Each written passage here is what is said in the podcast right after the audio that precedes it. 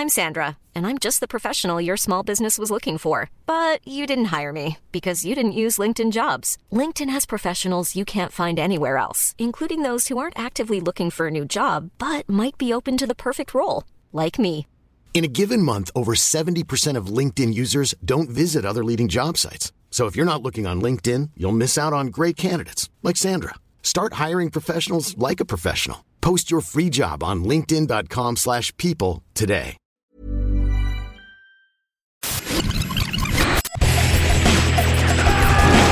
Bienvenue dans Stéroïdes, le podcast qui fait l'exégèse des gros bras. Avec Stéphane Moïsakis et Julien Dupuis. Bonjour et bienvenue dans ce nouvel épisode de Steroids, le podcast qui fait l'exégèse des gros bras, comme dit euh, dans l'intro. Alors, l'exégèse des moyens bras cette fois quand même, parce que... Non, non, non, attends, attends. Danny Glover, c'est pas Mais Schwarzy. tu t'en Voilà. fous, c'est le Predator. le- Je suis avec mon ami Julien Dupuis, on va parler de Predator 2. Alors pourquoi Predator 2 et pas Predator, vous direz-vous? On a quand même une règle euh, sur Steroids, c'est que euh, les très bons films, voire les grands films, voire les classiques, on se les garde quand même pour une émission vidéo. Et les films qu'on trouve cool et qu'on aime bien et qui sont chouettes et qui sont sympas, et ben on se les garde pour un petit podcast. Donc euh, Si on, les Julien, a vus, si on les a vus 20 fois dans notre vie, on- en général, on fait un podcast dessus. Quoi. voilà, si on les a vus 40 fois, on fait une émission vidéo. Voilà. Voilà.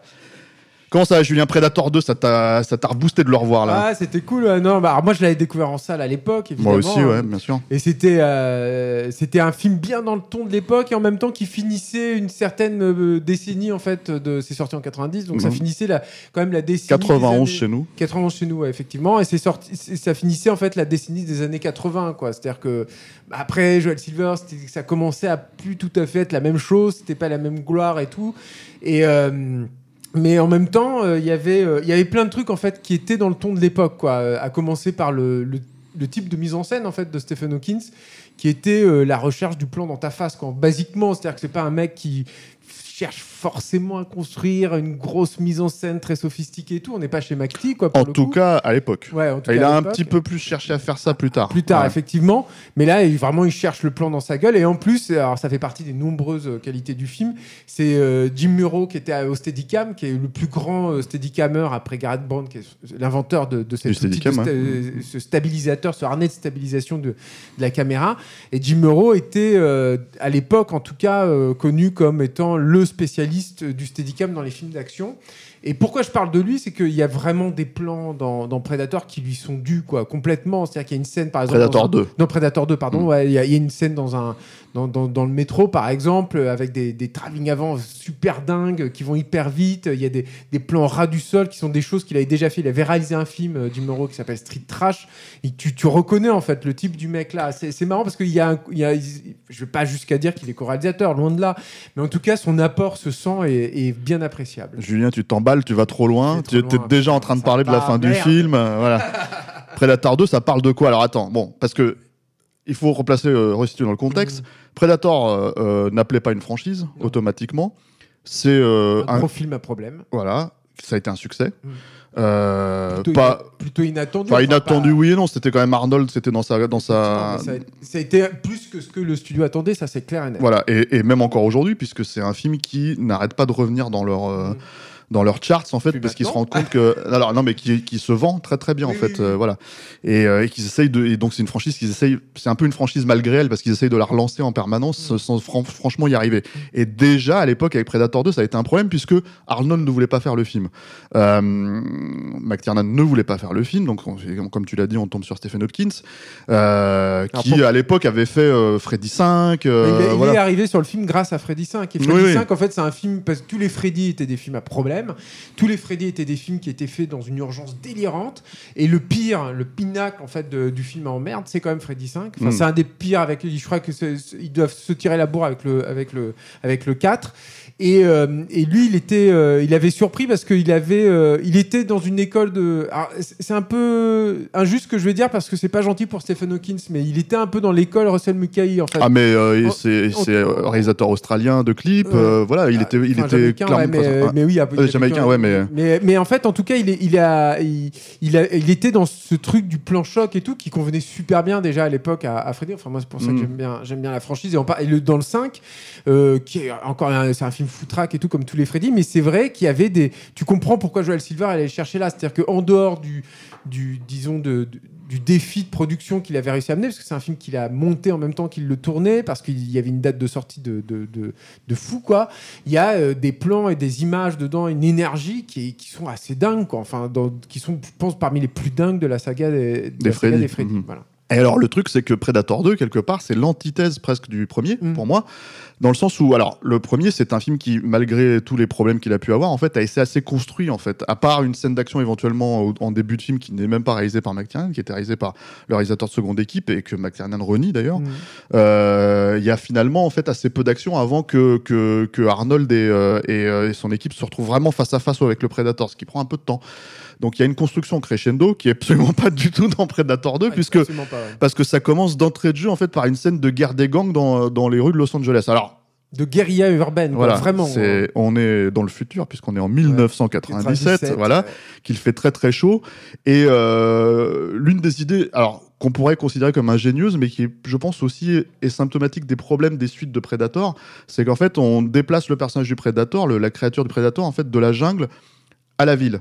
Et, euh, et, et c'était le, le gros argument de vente du film, puisque le C'est film la s'ouvre- jungle urbaine. c'est voilà, c'est ça. Et le film s'ouvre sur un plan qui te fait croire que c'est euh, c'est, euh, c'est la nature, en fait, et pour euh, finalement terminer sur un panorama de, de Los Angeles. De Downton, ouais. Voilà. Et euh, alors, tu quand, euh, quand on, parce qu'on se fait des petites listes entre nous pour savoir qu'est-ce qu'on va traiter comme film, et, euh, et moi je t'avais envoyé une petite liste et on s'était mis d'accord sur certains trucs, et tu Mhm. m'as dit ah, faisons Predator 2 en mode full cocaïne, parce que c'est vraiment ça en fait. C'est vraiment un film qui part en cacahuète euh, dans tous les sens, quoi Mm. assez, euh, c'est assez réjouissant. Je pense inconcevable de faire un film comme ça aujourd'hui euh, dans le, incroyable, quoi. les- le, le fonctionnement des studios hollywoodiens. Bah, c'est ça, c'est en fait tu revois ce film et tu peux pas t'empêcher de te dire mais putain maintenant ça cette franchise elle appartient à Disney quoi. Et tu te dis mais qu'est-ce qu'ils vont oui, faire non, de là, ouais. Qu'est-ce qu'ils vont faire de ce film-là? Non, mais c'est un vrai problème, quoi. C'est-à-dire Mm. que tu te dis, mais qu'est-ce qu'ils vont faire de ce film-là maintenant? Parce qu'il va pas se retrouver sur Disney+. Ils vont pas le ressortir maintenant, je sais pas, moi, en 4K ou un truc comme ça. Enfin, Ah, c'est en 4K, il est sorti. Ah, il est en 4K. Ouais, parce qu'il y a un coffret, mais c'est mais c'est sorti avant que Avant- avant- avant le rachat. Ouais. avant le rachat. Donc voilà, enfin bref, en tout cas, je sais pas quel va être l'avenir en fait de ce film. Et c'est vrai que c'est, comme je le disais en ouverture, vraiment un film de son époque, quoi. C'est-à-dire que c'est, euh, c'est hyper gore, par exemple. T'as une nana à poil. C'est à l'air con comme ça, mais une nana en full frontal. Ouais, qui, qui, qui baise en fait. En plus, ouais, qui ouais. baise, et Mm. puis après, mais, euh, qui est liée avec une scène, en plus, une des scènes Assez crapoteuse, assez, assez, assez gore et assez dégueulasse, quoi. Et euh, ça, c'est des choses que tu vois plus. T'as beaucoup de drogue aussi dans le film, donc t'as les mecs dès le début, ils sont cocaïnés à mort, et puis ils tirent, ils sont encore plus excités et tout, quoi. Et ça, c'est un, un espèce de, de, de renvoi à Scarface, en fait, j'ai l'impression, parce que t'as, t'as Oui, là, tu sens que, pour le coup, tu sens l'influence, je trouve, de, de Joel Silver, Mm. qui se dit, OK, moi, je vais ouvrir avec une scène à la Scarface, ou comme si le, le- le personnage de Scarface et ses hommes de main étaient, euh, étaient en train de, de se, se friter avec les flics, et ils sont incontrôlables, et c'est, les prédat- c'est le Predator qui va les niquer. Mm. Et pour montrer, pour installer tout de suite le personnage du Predator, au cas où t'aurais pas vu le premier, et, et en faire un vrai chasseur, un vrai tueur euh, euh, implacable, quoi. Mm. Et, euh, et alors le truc c'est que donc je pareil avec la- la- le, le personnage de Danny Glover, il y a un truc qui est assez étrange, je trouve, c'est que je trouve qu'il fit pas tout à fait dans le dans le dans le film de manière générale. J'ai toujours eu un problème avec ça. Moi j'ai bien aimé le film quand il est sorti à l'époque, très déçu par rapport au premier film. Je me rappelle déjà enfant, Mm. j'avais 14 ans quand c'est sorti, et euh, et, euh, et je m'étais dit un des problèmes que j'avais, c'était j'arrive pas à acheter le personnage de Danny Glover, qui est pour moi un excellent acteur. Hein, mais un excellent acteur de second rôle en fait. Je sais pas s'il est capable de tenir une tête d'affiche, en tout cas sur un film d'action. Et je trouvais que ça faisait partie d'un des, d'un des problèmes. Qui plus est en fait que le casting en fait qui l'entoure est, est Ah bah, pareil, tout, le monde est là, quoi. ouais, mais qui est assez étonnant en fait. T'as Robert que David, t'as Gary Buzet. alors là, là tu parles des second rôles, Oui, des, des second, second des- rôles. vraiment des, des trognes quoi, Ah des oui, seconds oui, couteaux quoi. Mais moi je parlais vraiment de son équipe. Ah. T'as Maria Conchita Alonso, Qui est super. voilà, elle est super bien sûr. Euh, t'as Bill Paxton qui est super, mais qui est Ouais. pareil, il joue le douille quoi. tu Bon, vois, gros, comme, il comme joue assez son souvent. perso d'Aliens, hein, Oui, en, hein. en plus euh, sophistiqué, on va dire, Ouais, euh, ouais, ouais. puisqu'il est quand même un peu street smart, Ouais, quoi. Mais euh, et il y a Robin Blades, pareil, qui, qui, qui, qui est à la base un chanteur latino, euh, donc Super ça- aussi, voilà, mais qui est assez étonnant, c'est assez étonnant de le retrouver. Donc il y a beaucoup de prises de risques, et t'as l'impression qu'en fait ils ont cherché vraiment à savoir quel héros d'action ils allaient arriver à mettre dedans Mm. pour finalement se se rabattre sur Danny Glover. Et alors, tu as parlé de Robert Davi, tu as parlé de Gary Buzet. Mm. Et Gary Buzet, apparemment, il y a une rumeur, mais ça, j'arrive pas à savoir si à fait vrai, Mm. comme quoi son personnage, qui est un personnage en fait qui traque le Predator. euh, euh, Qui est un mec des services secrets voilà, du euh, gouvernement. ça. dont on sait pas exactement de, de quelle branche, Mm. Euh, devait à la base être prévu pour, pour être le personnage de Schwarzenegger en fait. C'est-à-dire que euh, dix ans après les événements, puisque ça se passe en 97, dix ans après les événements de... de, de- Ça semble bizarre parce que c'est quand même vraiment l'antagoniste. quoi. Donc, euh, Oui, mais apparemment, ça c'était un, des- un des retournements et potentiels du film, quoi. Et euh, Arnold ne faisait pas de suite à l'époque, à part Terminator 2, euh, et du coup, il a refusé, euh, il a refusé de toute façon d'apparaître dans le film. Mm. Euh, voilà. Alors après, le truc, c'est quand on dit que c'est une antithèse du premier film, c'est aussi que en fait, ça part dans tous les sens. C'est-à-dire que euh, c'est un film qui a euh, euh, beaucoup d'humour. euh, aussi, Mhm. c'est-à-dire euh, parce que mine de rien, en fait, euh, qui est encore, vraiment bien plus violent que le premier. Euh, T'as des vrais trous scénaristiques avec des persos, tu dis mais comment il est arrivé là exactement et comment ça se fait qu'il est arrivé pile là à cet Bah, comment il, euh. par exemple, un truc tout bête, mais la scène où le Predator bute euh, les Jamaïcains dans le, la penthouse, justement, la ouais. scène avec la, la- la nana à poil. en fait, le Predator perd une de ses armes. Ruben Blades est censé le récupérer. Il meurt. Et finalement, ils ont quand même récupéré l'arme alors que c'était lui. le sort, Voilà, et, et, et, du- et- et il le présente à d'autres personnages. Donc du coup, tu te dis ok, d'accord. Donc bon, euh, voilà. Euh, et je pense que c'est un film qui a posé problème aussi au studio à l'époque parce que c'est un film qui s'est planté. En tout cas, à la mesure des attentes, c'est un film qui a coûté deux fois plus cher que le premier, euh, qui euh, qui n'a pas rapporté ce que le premier avait rapporté à l'époque, Mm. et, et qui en plus n'a pas euh, forcément la même popularité, loin s'en faut. Et en- encore aujourd'hui. Mais mais par contre, en fait, c'est un film qui a créé quelque chose pour la franchise, et ça, je pense que c'est assez clair. Il a créé en fait cette espèce de dynamique avec les comics euh, qui sont sortis derrière et à peu près en même temps, euh, qui ont transformé le personnage du Predator aussi en personnage de comics. hein. Euh, le Predator, il s'est retrouvé dans, enfin, il s'est retrouvé à se battre par exemple contre Batman dans un, dans un épisode spécial. Et le film a ça, je trouve, en fait. C'est-à-dire qu'il il, il a ça dans ses gènes un peu. Il a un côté comic book euh, euh, très assumé, quoi. Mais c'était c'était ce qui plaisait aussi, je pense, à l'époque. C'est-à-dire qu'à l'époque, on était euh, totalement frustrés, nous, justement, on, euh, par le, le manque d'adaptation de comics. Qu'est-ce que ça fait bizarre de dire ça aujourd'hui Ouais. mais Et, et c'est vrai que voir ce. Déjà, de voir des bastons comme ça dans la ville, dans un milieu très, très, très habité. En plus, c'est chouette parce que ils ils avaient pas eu peur de- d'aller tourner dans les coins les plus en fait de, Los Angeles, c'est-à-dire que les scènes de, l'allée et tout. Moi, je- je- je- j'en avais parlé avec, euh, je crois que c'était avec Shane Mahan qui était euh, au Stone Studio, donc euh, le studio qui avait fait les, effets spéciaux. Il m'a raconté que c'était vraiment dégueulasse, quoi, et qu'il tournait dans des conditions bah, vraiment d'insalubrité, mais totale, quoi. Et, et c'était pénible en fait, c'était pénible pour tout le monde. Et puis il tournait aussi dans des quartiers qui craignaient, quoi, où euh, c'était pas mal, finalement d'avoir une arme, quoi, dans, dans, Mm. dans, euh, dans- dans pas loin. Et ça se sent en fait dans le film, ça, ça. Ah, C'est même réutilisé dans certains, dans certains gags, en fait. euh, le- la scène du train, justement, Oui, avec tous les citoyens qui ont, qui ont une arme à, à feu à la main. Ça sent en fait que c'est tourné in situ en plus dans un. Los Angeles qui pareil a un peu disparu enfin ou en tout cas que tu vois Mm. très très peu maintenant aujourd'hui euh, Au que cinéma. tu vois très peu aujourd'hui au cinéma et c'est vrai qu'il y a un côté un peu foutraque dans le film mais il y a, moi je trouve qu'il y a quand même un truc qui est pas hyper long qui je pense que ça doit durer un quart d'heure dans le film ou euh, qui marche vraiment super bien et c'est dommage qu'il y a deux trois petits gags en fait notamment de Danny Glover avec des, des- des oiseaux euh, je pense notamment et euh, qui a un, un- le pur moment de chasse urbain en fait entre les deux personnages et, et notamment avec un moment de suspension que j'aime beaucoup mais vraiment honnêtement au premier degré où le prédateur doit se soigner Mm.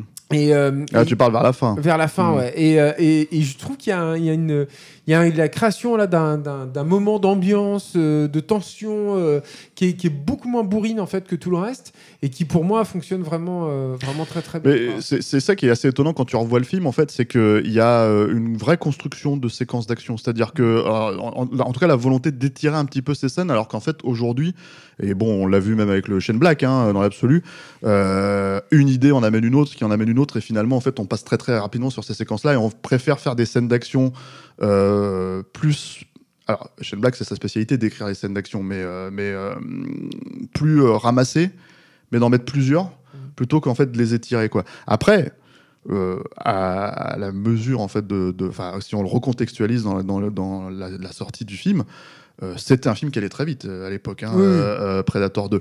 Et quand on dit footrack, c'est parce qu'il y a pas mal d'éléments différents. Moi, je pense alors, c'est marrant parce que euh, je m'étais jamais vraiment posé cette question de. Je sais qu'à l'époque déjà, je me disais, il- le Predator, en fait, qui est une créature majestueuse, magnifique, en fait, qui est vraiment un superbe design. euh, euh, euh, comment ça se fait qu'il est moins majestueux dans celui-là? Est-ce que c'est une manière de le filmer? Est-ce que c'est et, et en fait, je me suis vachement posé ces questions-là et j'en avais parlé avec notre ami, enfin c'est Arnaud Bordas en fait, qui en avait parlé dans un podcast et qui avait mis la puce à l'oreille et je pense qu'il a raison là-dessus. C'est une créature qui a été créée pour les besoins du premier film, dans le contexte du premier film, c'est-à-dire vraiment la jungle et, sa façon en fait de disparaître, parce que c'est ça, hein, le prédateur, il disparaît dans le, décor et d'un seul coup, en fait, quand tu l'enlèves de cette racine, puisqu'il sert à ça dans ce premier film, et comme on l'a dit, à la base, c'était pas censé donner une franchise, c'était censé être un film. Euh, et d'ailleurs, c'est le, le Predator finalement qui est le lien de, tous les, euh, de tous les films. Le enlever en fait de, la jungle pour le mettre dans un autre contexte. Alors euh, bon, là on parle de, d'une grande ville, mais euh, dans les autres suites, euh, c'est euh, par exemple dans Predator, c'est sur sa planète. Dans comment dire AVP, c'est en Antarctique. Enfin voilà, dans une espèce de ruine inca, si je me souviens bien, parce que c'est des films que je ne veux plus. Dont je ne veux plus me rappeler, voilà. Euh, c'est assez étrange en fait finalement, et je pense que ça dessert un peu le personnage. Et je trouve que dans le film, dans la, la- dans la façon dont il est filmé, quand tu le vois en train de grimper des immeubles, il y a un côté un peu ridicule Alors, en fait. en fait, il y a une autre raison à ça, c'est que parce que alors, euh, le truc, c'est que euh, Arnaud a probablement raison hein, en partie, je pense seulement parce que euh, pour le coup, c'est la, la fabrication du Predator, c'est vraiment un truc que je connais très bien. Je Mmh. connais bien euh, deux personnes qui ont, qui ont travaillé dessus et qui m'ont bien expliqué comment ça s'est passé. Il faut savoir que euh, McTee a été quasiment pas impliqué. En fait, il a non, pas non, bien pu sûr, non, non, mais sur euh, le sur le premier. sans parler de ça. hein. Et ça a Ouais. été, euh, le- le- juste pour un, un rappel, en fait, le premier, il y a eu deux choses. C'est que ça a été une conception ultra rapide, faite en catastrophe. Mm. La plupart des éléments de costume du Predator qui font triper aujourd'hui certains fans ont été rajoutés pour combler des trous dans, le, dans, le, Mm. dans le- le costume, parce que le costume, il y avait eu qu'un seul tirage, ils n'avaient pas eu le temps de le refaire, etc. Et et il y a ça. Et puis un autre truc aussi, c'est que c'était le début des d'une part des, des masques euh, mécaniques. Euh, ça, c'est la première chose. Et puis d'autre part, c'était euh, le début des costumes aussi euh, entiers en, en- en mousse de latex, qui était finalement un truc qui se faisait pas trop et qu'on commençait à bien maîtriser hein, à Hollywood, mais pas, mais pas plus que ça. Et ça a donné au parce que c'est le même interprète de- du Predator. En fait, Ouais, Kevin Peter trucs. Hall. Kevin Peter Hall Qui est mort peu de temps après. peu de temps après. Et, et, et en fait, le, ça a donné aussi ce côté un peu massif au Predator du premier film. Et dans le deuxième, le principe de, du Sun Sun Studio, déjà, il n'y avait plus euh, Steve Wang, Matt Rose et Shannon Shi, qui étaient les trois euh, leaders à trois têtes, on va dire, le, le King Ghidra de la conception de, de- de- du, du Predator dans le premier film. Mec, il référence Donc, des ouais, monstres ouf, hein, pour, pour des créateurs de monstres. Parler d'autres monstres. Ouais. Donc, et- et c'était euh, c'était d'autres designers talentueux hein, d'ailleurs, hein, comme Mark Crash McCreary et puis c'était John Rosengrant et Shane Mann qui, qui- qui s'en occupaient. Mais eux, leur principe sur le deuxième, d'une part, euh, c'était de faire un prédateur plus jeune. Mm. Donc, c'était de faire un prédateur beaucoup plus mince, beaucoup plus fin. Donc ça, ça forcément euh, de fait, ça, ça enlève. Mais qui chose quand même du du 75. bah oui, forcément, Ouais. parce que c'est Kevin Peter Hall, il Mm. avait des grands, des grands pieds. Mais euh, voilà, mais donc voilà, qui, euh, ça- ça enlève quand même du, du truc. Et il y a un autre choix technique euh, sur le deuxième, qui est un choix euh, dû au fait que bah, ils avaient plus de temps et plus d'argent et qui je trouve pas heureux du tout moi. Euh, alors voyeur, j'aimais bien à l'époque, mais alors, je trouve que ça, ça fait partie des trucs qui ont vraiment mal vieilli, qui est que pour les gros plans en fait du Predator, ils se sont pas contentés en fait du masque animatronique. Donc c'est pas les, les yeux en fait de Kevin Peter Hall avec des Mm. maquillés Mm. avec des lentilles de contact. C'est un, c'est un, un, un buste euh, mécanique en fait, avec des yeux qui sont, à mon sens, un raté. C'est-à-dire qu'ils sont, ils sont assez opaques. Euh, ils ont, il manque cette, euh, cette clarté de vie en fait dedans.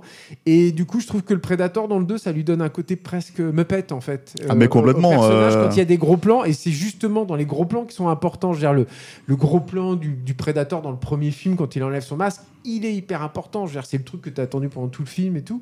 Oui, Et- puis en fait, c'est- ça casse le truc, quoi. C'est en plus c'est marqué par une punchline hein, dans le premier euh, qui est euh, reprise dans le 2. voilà qui est reprise dans le 2 et qui euh, qui enfin pour le coup est ridicule dans le 2 puisque tu te retrouves effectivement avec Ouais. un espèce de prédateur qui roule des yeux et qui euh, voilà.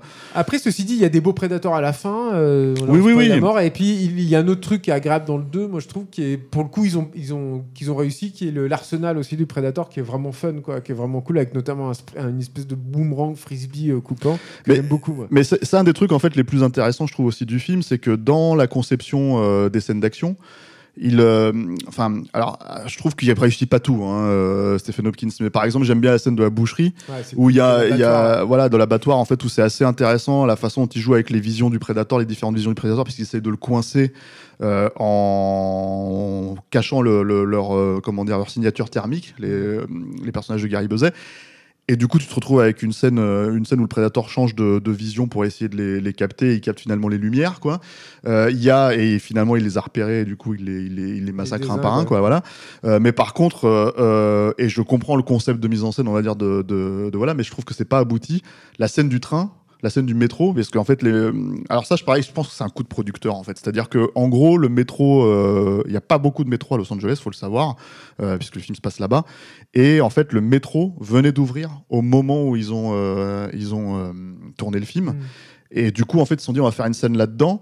Et c'est clairement une scène de massacre, hein, assez rigolote euh, dans la mise en place, hein, puisque tu te retrouves avec des, comme on l'a dit, des, euh, des usagers qui, euh, sortent tous leurs flingues. qui ouais. sortent tous le flingue, tous donc tu te retrouves avec une scène un peu à la, à la Death Wish, mais, mais un peu rigolote, un peu détournée, et qui, pour le coup, je trouvais vraiment un gag de comic book euh, Mm. très marqué, quoi. Euh, mais ensuite, en fait, comme le prédateur désingue les lumières, c'est pareil, on se retrouve avec une espèce d'effet stroboscopique Ouais. où euh, il Qui en massacre. salle était assez désagréable. Voilà, et qui massacre, et qui massacre, et il se retrouve à massacrer donc tout le monde, y compris les personnages, hein, on spoil, les personnages de, de, de Bill Paxton. Et, euh, et c'est une scène, je trouve, qui fonctionne pas super bien parce que finalement, elle est pas si excitante que ça à, à l'arrivée. En tout cas, beaucoup moins que, par exemple, la scène d'ouverture ou même la scène, voilà. Et en fait, je trouve que le film, il fait justement les, les, les, les montagnes russes avec ça. C'est-à-dire que euh, le, le climax est hyper déceptif à mon sens. C'est-à-dire que euh, le fait de se retrouver dans le vaisseau du Predator, Bah déjà, ça c'est une erreur, je pense. parce qu'en fait, c'était c'était une des idées du premier film que. McTiernan a pour le coup vraiment écarté, et a décidé de l'écarter de lui-même. Je pense que moins t'en vois de la, la, la- Complètement, la, hein.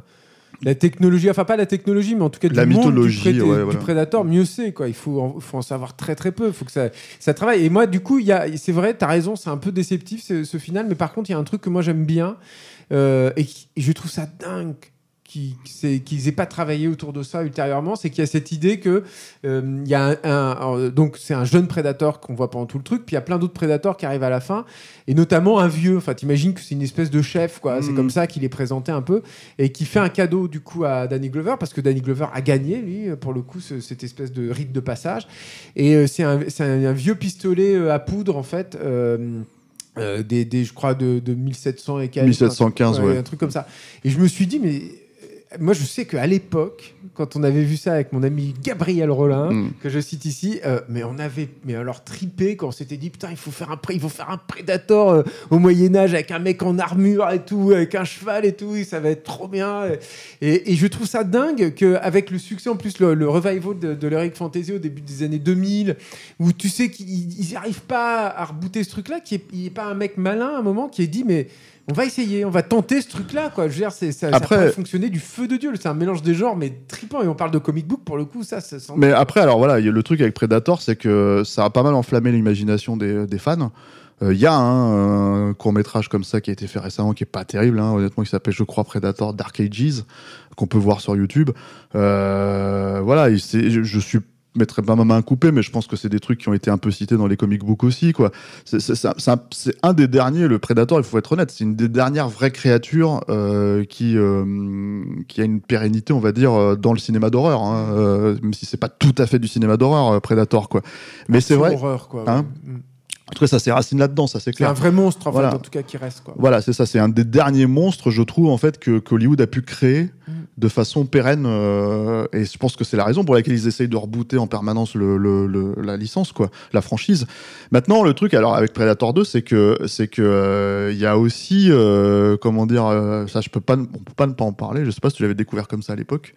Une VF Si, si, assez ouais. quoi. Donc euh, avec des tu veux un bonbon, alors ça c'est c'est Ouais. c'est les classiques que je pense tout le monde te ressort. Je pense que je pense que si t'es si tu l'as pas vu en, en, en français, tu peux pas comprendre. Euh, Il y a aussi ce truc là, cette phrase en fait que le prédateur, parce que l'idée du prédateur c'est qu'il récupère des, des punchlines en fait des même gens le qui putain massacrent. de pigeon, je trouve qu'il marche mieux euh, dans, en, en VF. Dans mon souvenir, il dit putain de pigeon dans Danny Glover. Ah ouais, mais parce que bon, il a une voix euh, typique des années Ouais, ouais, 80 mais- euh, où je il lui me fait une voix de black. euh, C'était à mourir de ouais. rire, quoi. Et ça marche mieux que dans, le, dans la VO, effectivement. le shit happens, ça devient on va tous y passer euh, et le prédateur. Donc t'entends le prédateur qui balance ce truc là, quoi. Et euh, t'as euh, comment dire, euh, voilà, enfin t'as- t'as- du coup ça T'as participe toutes un ces peu. voix aussi de l'époque, quoi, je pense. hein, qui- Ouais, ouais. Et, et puis ça, ça colle. Enfin, tu vois, t'as, ouais. t'as- t'as le, à un moment donné, t'as le retour de Gary Buzet. Mais c'est un poème. Enfin, moi, je vous, le, je, vous le, je vous laisse découvrir ça si vous avez le, le Blu-ray quelque part ou le DVD. Je vous laisse revoir les, juste les bouts en VF parce que c'est, c'est un véritable poème. Alors, ça arrête pas de, d'injurier dans tous les sens, quoi. Et, euh, et en fait, on va, on on n'a pas parlé de, de, de, enfin voilà, quand on dit que c'est un film foutraque, ce petit moment. euh, parce que t'étais là en train de t'exciter avant qu'on enregistre, donc il faut absolument qu'on en parle, quoi.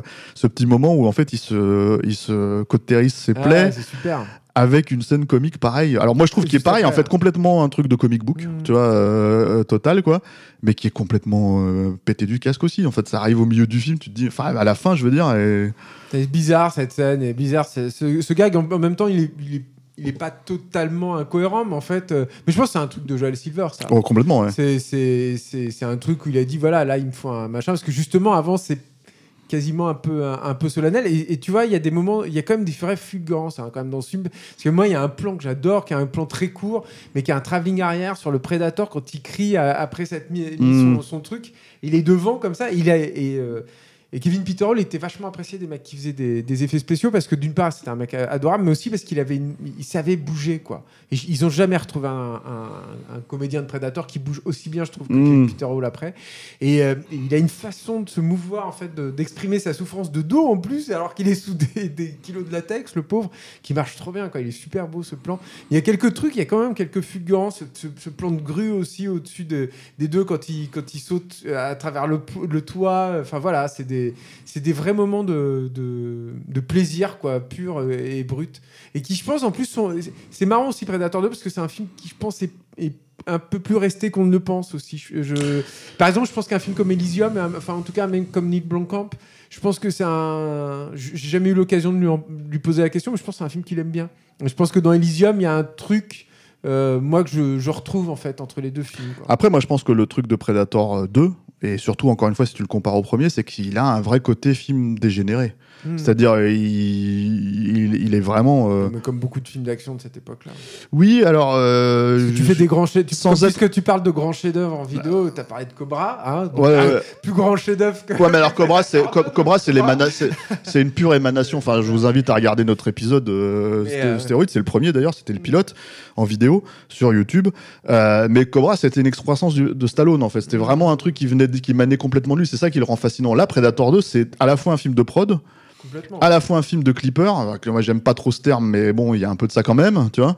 Euh, À l'époque, ça voulait vraiment dire quelque chose. oui, et, euh, et, euh, et en même temps, en fait, euh, voilà, tu vois, Jim et John Thomas, les deux, les deux scénaristes, ils ont, comment dire, euh, finalement, ils ont essayé d'appliquer la formule euh, dans le, dans le mode urbain, mais en fait, on- tout, je pense que toutes les scènes euh, sur lesquelles ils ont pu un peu triper, on va dire, dans, dans, dans le pré- dans l'écriture du premier Predator, en fait, ils les ont laissés là et on les a laissés traiter ça, quoi. Donc le truc, c'est que tu te retrouves avec un film qui, mine de rien, est en dents de scie, euh, mais qui est quand même, encore une fois, très réjouissant. Alors, pas seulement comme un espèce de produit nostalgique, je trouve. Il y a quand même des vraies fulgurances, comme tu dis. Mais euh, malgré tout, bon, ça reste. Un euh, film de son époque. Voilà. Voilà, à remettre en perspective avec ce qui se produit aujourd'hui. Et, euh, En mode full cocaine. et euh, voilà, c'est ça. Et, et- et, euh, se dire que ça, euh, qu'est-ce qu'ils vont foutre à Disney Qu'est-ce que Bob Iger pense de Predator 2 Alan Horn. mais, mais est-ce qu'il l'a vu Predator 2 tu vois, Je ne Ouais, pense pas. ça. Tu vois. Qu'est-ce qu'ils pensent tous ces mecs? Il va peut-être se faire un week-end pour quand on va lui dire, Eh, ça serait bien de relancer la franchise. Il va se faire un week-end où il va se faire le marathon. Il va faire, ah bah on va faire celui-là. on va faire Predator 2, mais en mode euh, gentillet quoi. En PG-13. Merci Julien. Bah merci Stéphane, merci à toi, merci Alain. Merci Alain, merci à la technique. Et on se quitte avec euh, quelques notes un petit peu bourrines de la musique d'Alan Silvestri Ouais. parce que c'est quand même aussi le, le- le compositeur, en tout cas de la franchise à cette époque-là. Ouais, ouais. Et, euh, et, euh, Bon, c'est- il est pas hyper- Moi, je trouve que c'est pas. Il va peut-être me taper sur les doigts, Raph, mais je trouve c'est pas hyper inventif, quoi. C'est quand même. tu restes complètement Oh, vachement dans le. Qu'est-ce que c'était bon. Mais elle est, mais elle est, mais elle est, elle est super. Voilà, musique bien bourrine. Euh, on se retrouve sur Twitter, Instagram, Facebook, capturemac.net pour, euh, pour le site, pour suivre les autres podcasts. Et sur YouTube, en fait, pour suivre Stéroïdes en vidéo, en podcast. Et on se retrouve la semaine prochaine.